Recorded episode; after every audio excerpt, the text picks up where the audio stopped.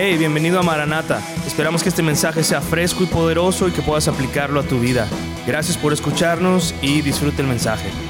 Hoy continuamos con nuestra serie en el Antiguo Testamento, la serie en el libro de Josué.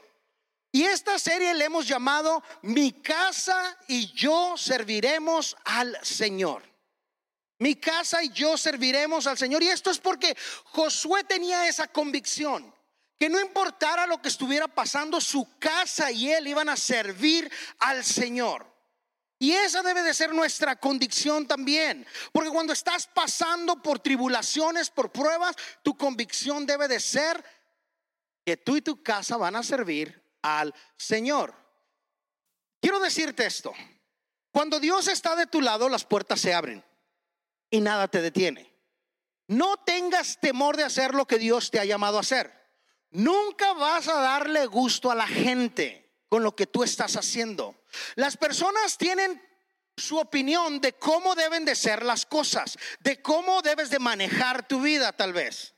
Y vas a recibir mucho ataque de parte de las personas, pero recuerda, Dios está contigo y nada te va a detener. Eso debes de recordarlo. Y esto me recuerda a una historia que escuché de un anciano que estaba montando un burro mientras un niño de ocho años estaba jalando al burro de la soga.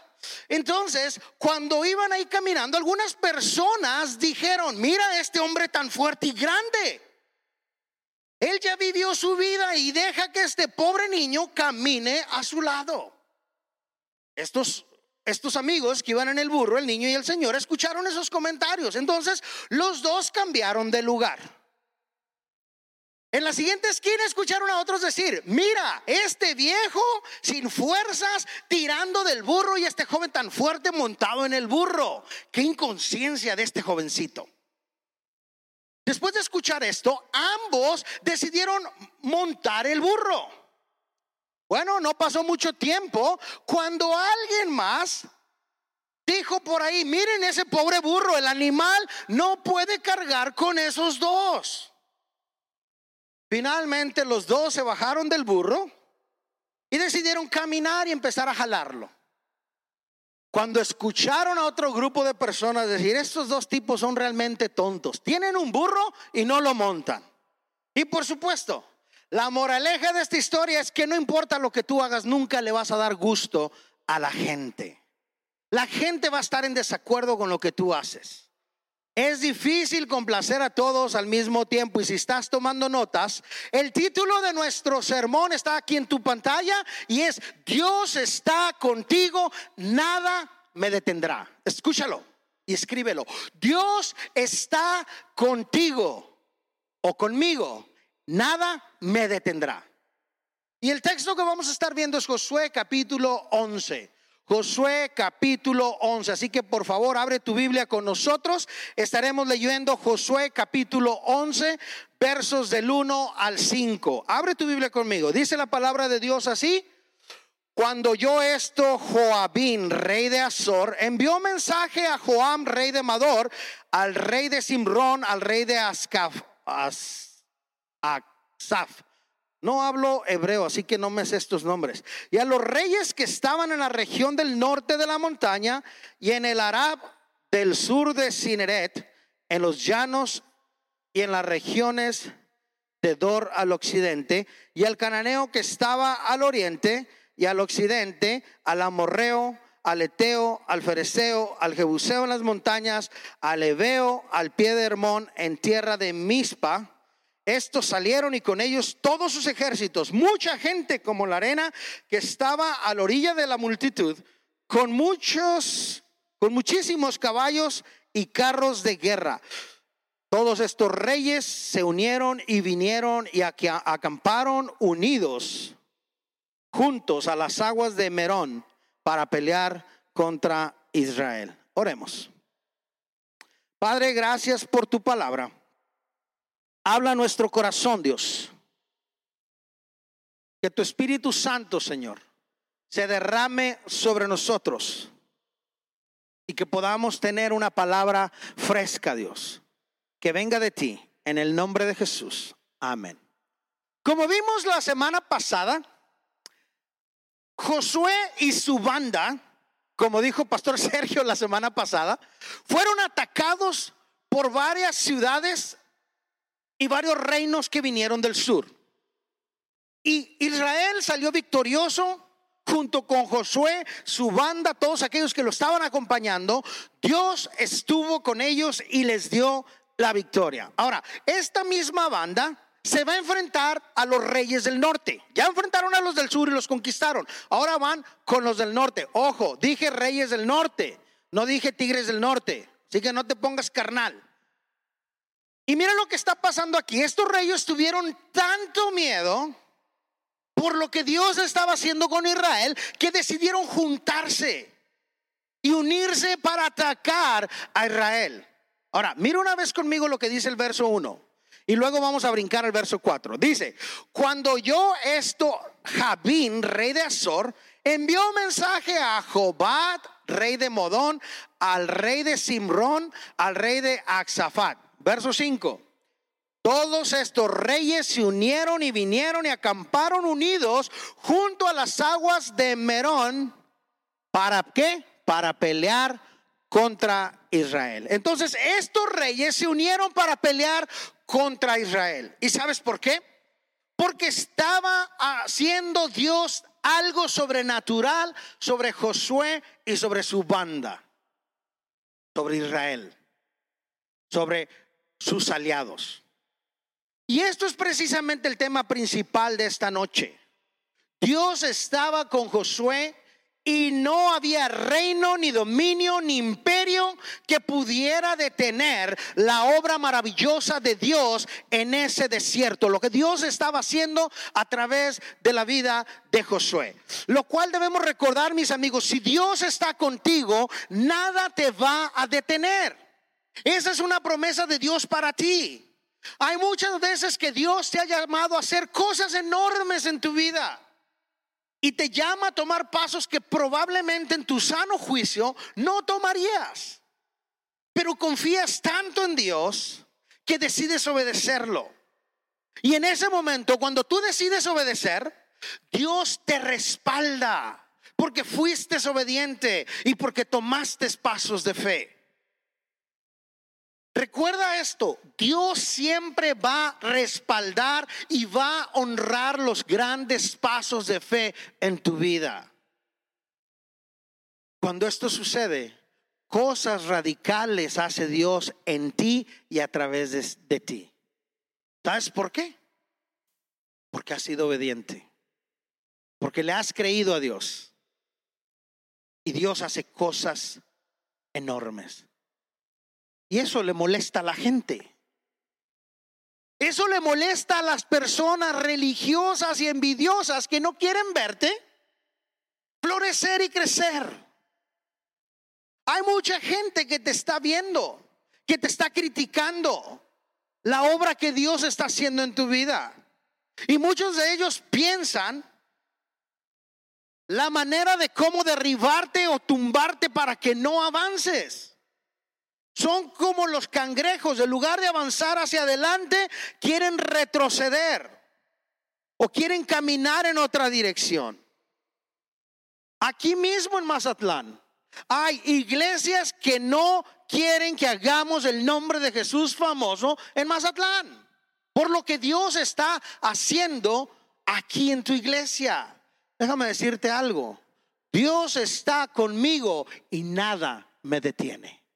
Si Dios está contigo, nada te va a detener. Nada, escúchame bien, cristiano. Debemos de continuar y hacer famoso el nombre de Jesús. Nada te tiene que detener a ti, amigo, amiga, cristiano, cristiana. Nada te debe de temer. Si Dios está contigo, nada te detiene. Debes de recordar esto. Dios está de tu lado. ¿Al caso habrá alguien que pueda hacerte frente? ¿Habrá alguien que pueda enfrentarte? Mira esta promesa de Dios en su palabra para ti y tu familia. Y Pablo nos la da en Romanos capítulo 8, verso 31. Dice, ¿qué pues diremos a esto? Si Dios es por nosotros, ¿quién contra nosotros? ¿Acaso habrá algo que pueda hacerte frente? ¿Acaso puede algo tumbar la obra de Dios aquí en Mazatlán? ¿Acaso puede algo detenerte a ti? Si Dios está conmigo, nada puede detenerme. Ahora, todo esto se escucha muy bonito y son verdades. Todo esto es verdad. Tenemos que recordar como cristianos que todo esto que te acabo de decir, que Dios está contigo y que nada puede detenerte, es una promesa y es una verdad. Y se escucha muy padrote, muy chido. Ahora déjame decirte algo. El asunto no es si las escuchas. El asunto aquí es si la crees. Si tú crees que si Dios está contigo, nada puede detener, detenerte. Cuando tú te acuerdas de tu posición en el reino y crees y eres obediente, Dios honra tu obediencia haciendo grandes cosas en ti y a través de ti. Entonces, debes de recordarme, amigo, que si Dios está contigo, nada puede detenerte. Amén. Escríbenos amén en las redes sociales para saber que dijiste amén. Continuamos con nuestro estudio. Leemos verso 6. Verso 6 dice, más Jehová Dios perdón, más Jehová dijo Josué, no tengas temor de ellos, porque mañana a esta hora yo entregaré a todos ellos muertos delante de Israel. Desjarretarás sus caballos y sus carros quemarás a fuego.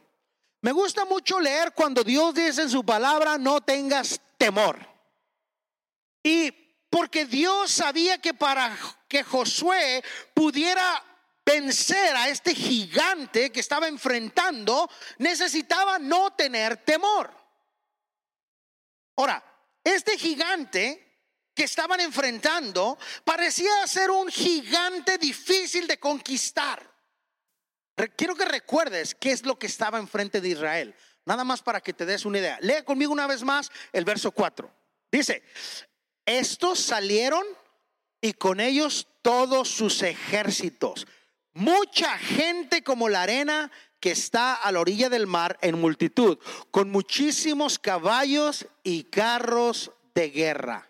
Eran innumerables, no podían contarse, dice la Biblia, que eran como la arena, como una gran multitud que no podían contarse. Esa era la magnitud del ejército que estaba enfrente de Israel. Ahora, Josué podía haberse enojado, podía haberse molestado y haber vociferado, pero no haber hecho nada.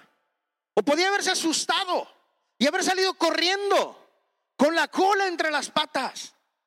¿Sí? Pero Dios le está diciendo a Josué, no temas. Cuando hay un gigante enfrente de ti, cuando estás enfrentando pruebas, Dios le dijo a Josué, no temas. ¿Cuál es tu reacción? ¿Tienes temor? No temas, es lo que Dios le estaba diciendo a ellos. Muchas veces cuando tienes un gigante enfrente de ti, lo primero que haces es tener temor.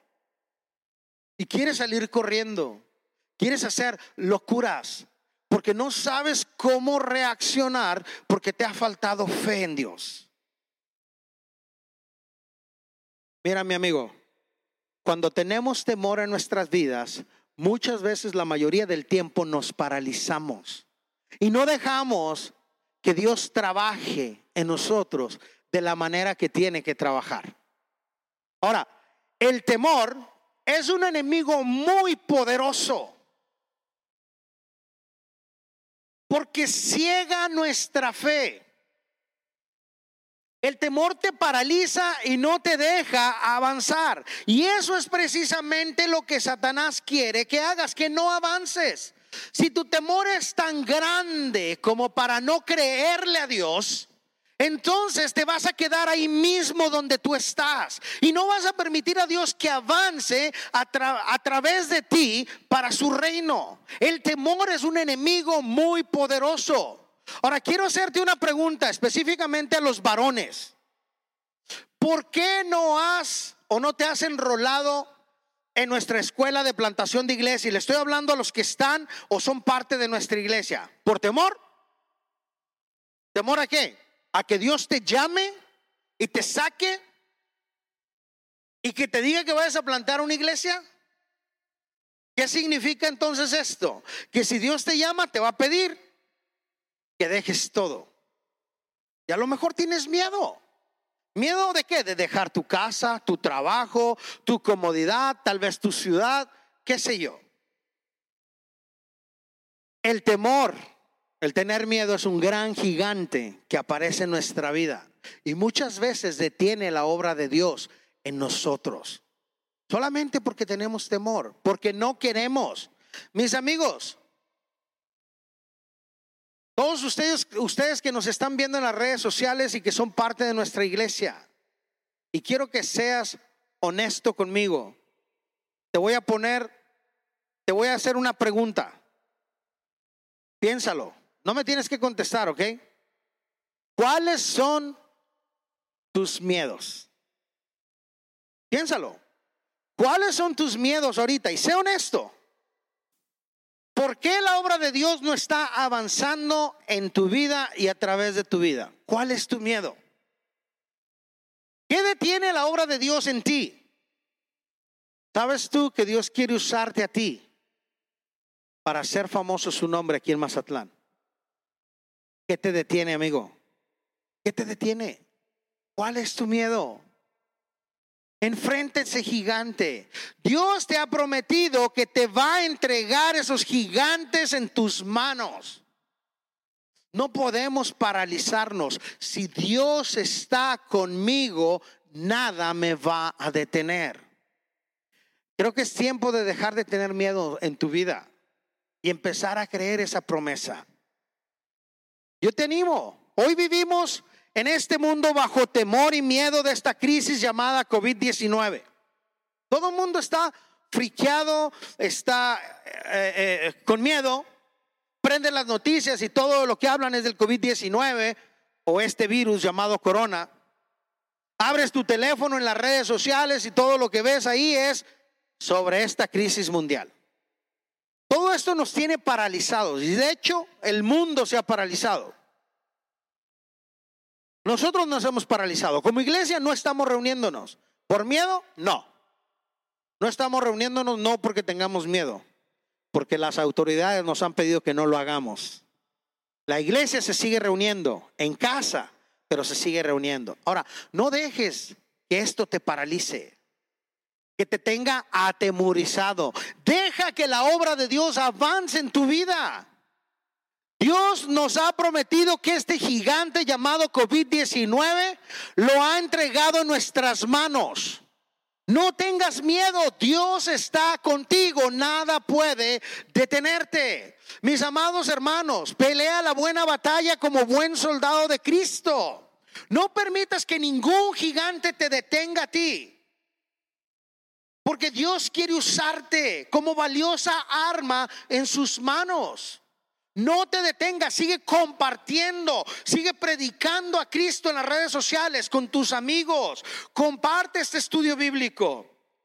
Llénalos de esperanza para que ellos puedan saber que Dios tiene el control y que ese poderoso gigante llamado coronavirus no es nada de acuerdo a nuestro Dios. Nuestra esperanza no viene en lo que los médicos dicen o lo que el gobierno dice. Nuestra esperanza viene de lo que leemos en la palabra de Dios. Nuestra esperanza viene de lo que creemos de la palabra de Dios.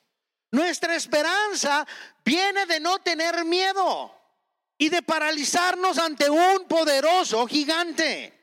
Porque más grande es el gigante y más poderoso es el gigante guerrero que está de nuestro lado.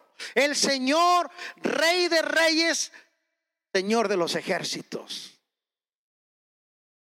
Jesucristo. Él está de tu lado. Y Él te ama. Y si Él está contigo, nada puede detenerte. Amén. Continuamos nuestro estudio bíblico y leemos los versos del 7 al 14. Son muchos versos, así que piénsalos conmigo. Mientras estoy leyendo, piensa lo que Dios está hablando a tu vida. Y Josué y toda la gente de guerra con él vino de repente contra ellos junto a las aguas de Merón. Y los entregó Jehová en manos de Israel y los hirieron y los siguieron hasta Sidón la grande y hasta, híjole. Aquí parece que voy a hablar en lenguas, hasta mi refortamain. Gloria a Dios. Si hablas hebreo, ahí me dices qué significa eso o cómo se dice. Y hasta el llano de Mispa al oriente, habiéndolos hiriéndolos, perdón, hasta que no les dejaron ninguno. Y Josué hizo con ellos como Jehová le había mandado. Desjarretó sus caballos y sus carros quemó a fuego. Y volviendo Josué tomó el mismo tiempo, al mismo tiempo, en el mismo tiempo, perdón, a Azor y mató espada a su rey, pues Azor había sido antes cabeza de todos estos reinos. Y mataron espada todo cuanto en, ello, en ella tenía vida, destruyéndolos por completo sin quedar nada que respirase. Y a Azor pusieron fuego. Asimismo Josué, todas las ciudades de aquellos, asimismo tomó Josué todas las ciudades de aquellos reinos y todos los reyes de ellas y los hirió a filo de espada y los destruyó como Moisés, siervo de Jehová, lo había mandado. Pero a todas las ciudades que estaban sobre colinas, no las quemó Israel. Únicamente Azor quemó Josué. Y los hijos de Israel tomaron para sí todo el botín y todas las bestias de aquellas ciudades, mas a todos los hombres hirieron a, fila de, filo de espada hasta destruirlos sin dejar alguno con vida.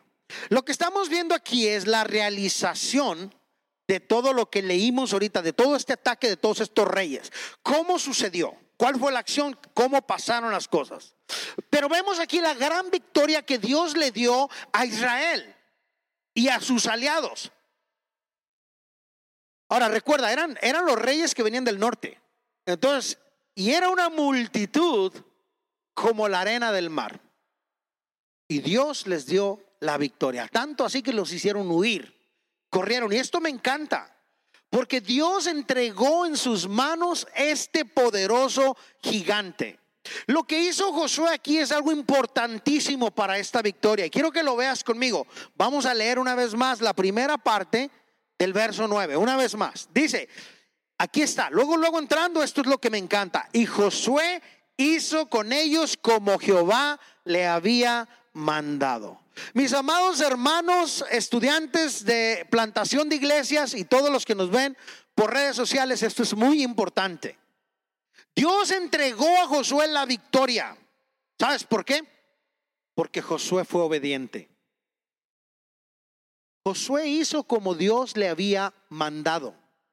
La historia aquí en tu Biblia esta tarde te quiere recordar y a mí que Dios tiene el control sobre nuestras vidas y sobre nuestras guerras espirituales, pero que debemos de ser obedientes para obtener la victoria.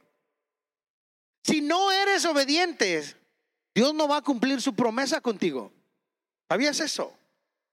Dios no va a cumplir su promesa, porque tú eres el desobediente. Su promesa está aquí en la palabra y si tú lo obedeces, Dios es fiel a su palabra. Pero si tú no quieres nada con Dios, Dios también te va a dejar que te des de golpes en la vida, que te des de golpes en la cara, hasta que agarres la onda y entiendas quién tiene el control de tu vida.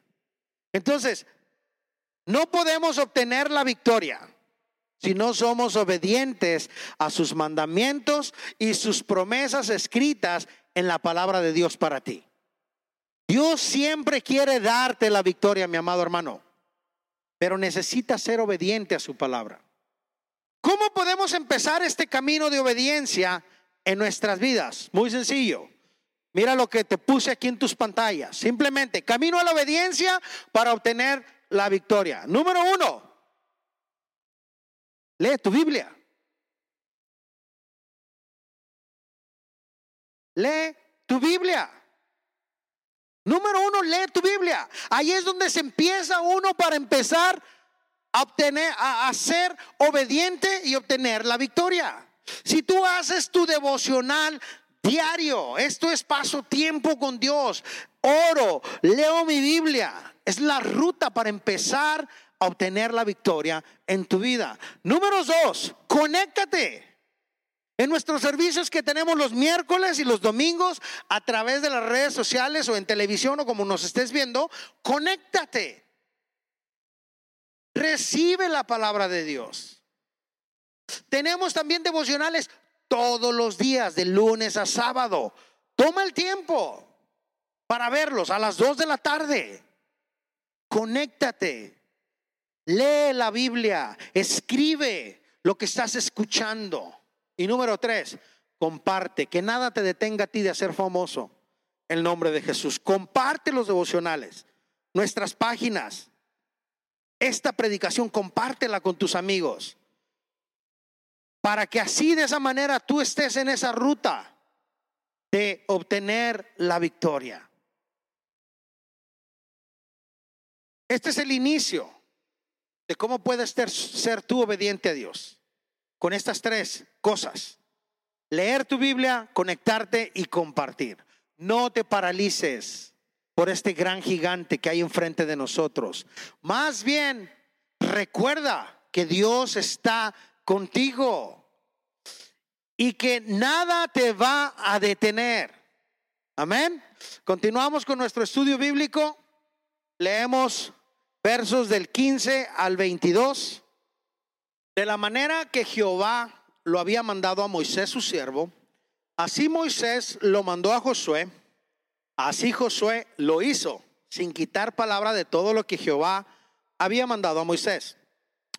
Tomó pues Josué toda aquella tierra, las montañas, todo el Negev, toda la tierra de Gosén, los llanos de Arab, Araba, las montañas de Israel y sus valles. Desde el monte Alac, que sube hacia Seir hasta Balgad en la llanura del Líbano, a la falda del monte Hermón. Tomó asimismo a todos sus reyes y los hirió y mató. Por mucho tiempo tuvo guerra Josué con estos reyes.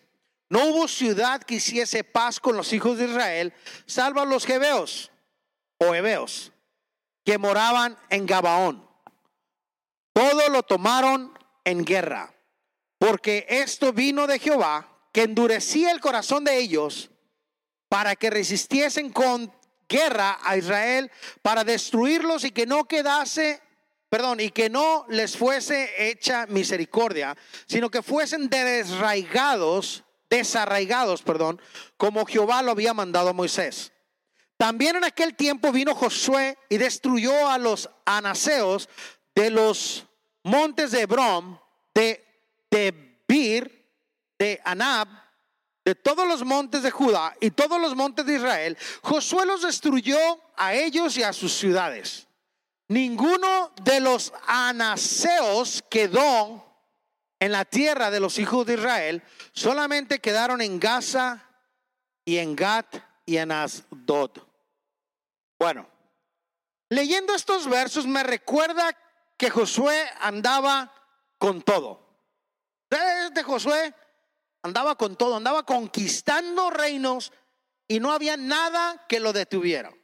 Y una de las mayores bendiciones que ellos pudieron experimentar fue la presencia de Dios y la mano de Dios en medio de ellos. Dios les había prometido eso mismo, que obtendrían la victoria si eran obedientes. ¿Por qué? Porque Dios cumple sus promesas. Y esto me recuerda, mi amigo, que Dios te ha dado a ti la victoria y ha entregado en tus manos este poderoso gigante que se ha levantado en contra tuya. Y no estoy tratando de darte una palabra de profecía o decláralo y será hecho. No, para nada. Estoy dándote lo que es la verdad de la palabra de Dios.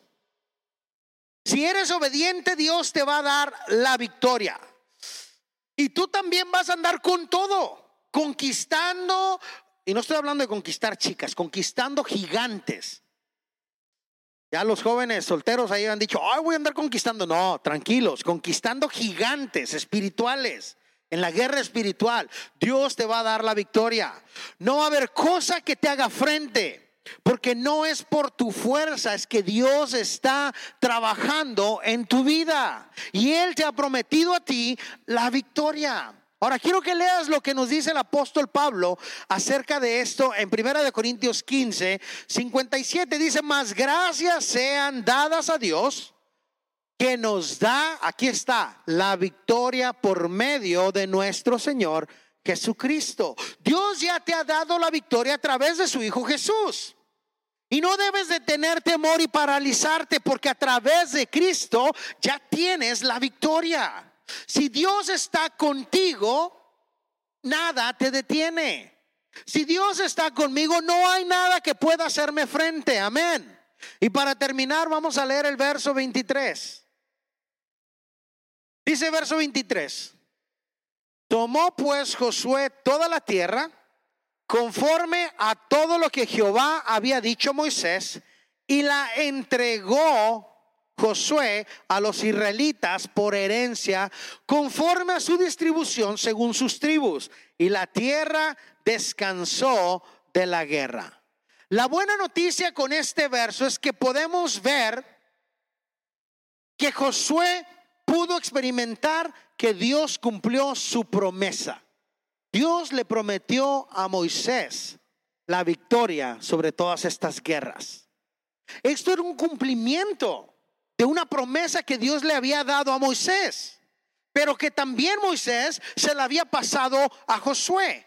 En el capítulo 1 de Josué, Dios mismo le dijo a Josué esto, como estuve con mi siervo Moisés, estaré contigo.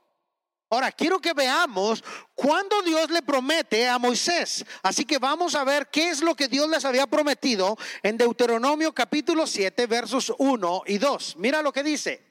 Cuando Jehová tu Dios te haya introducido en la tierra en la cual entrarás para tomarla, aquí está hablando de la tierra prometido, y hayas echado delante de ti a muchas naciones, al Eteo, al Jergueseo, al Amorreo, al Cananeo, al Fereceo, al Mazatleo, al Leveo, no, no, al Leveo, al Jebuseo, siete naciones mayores y más poderosas que tú y Jehová tu Dios las haya entregado delante de ti y las haya derrotado, las destruirás del todo. No harás con ellos alianzas ni tendrás de ellas misericordia.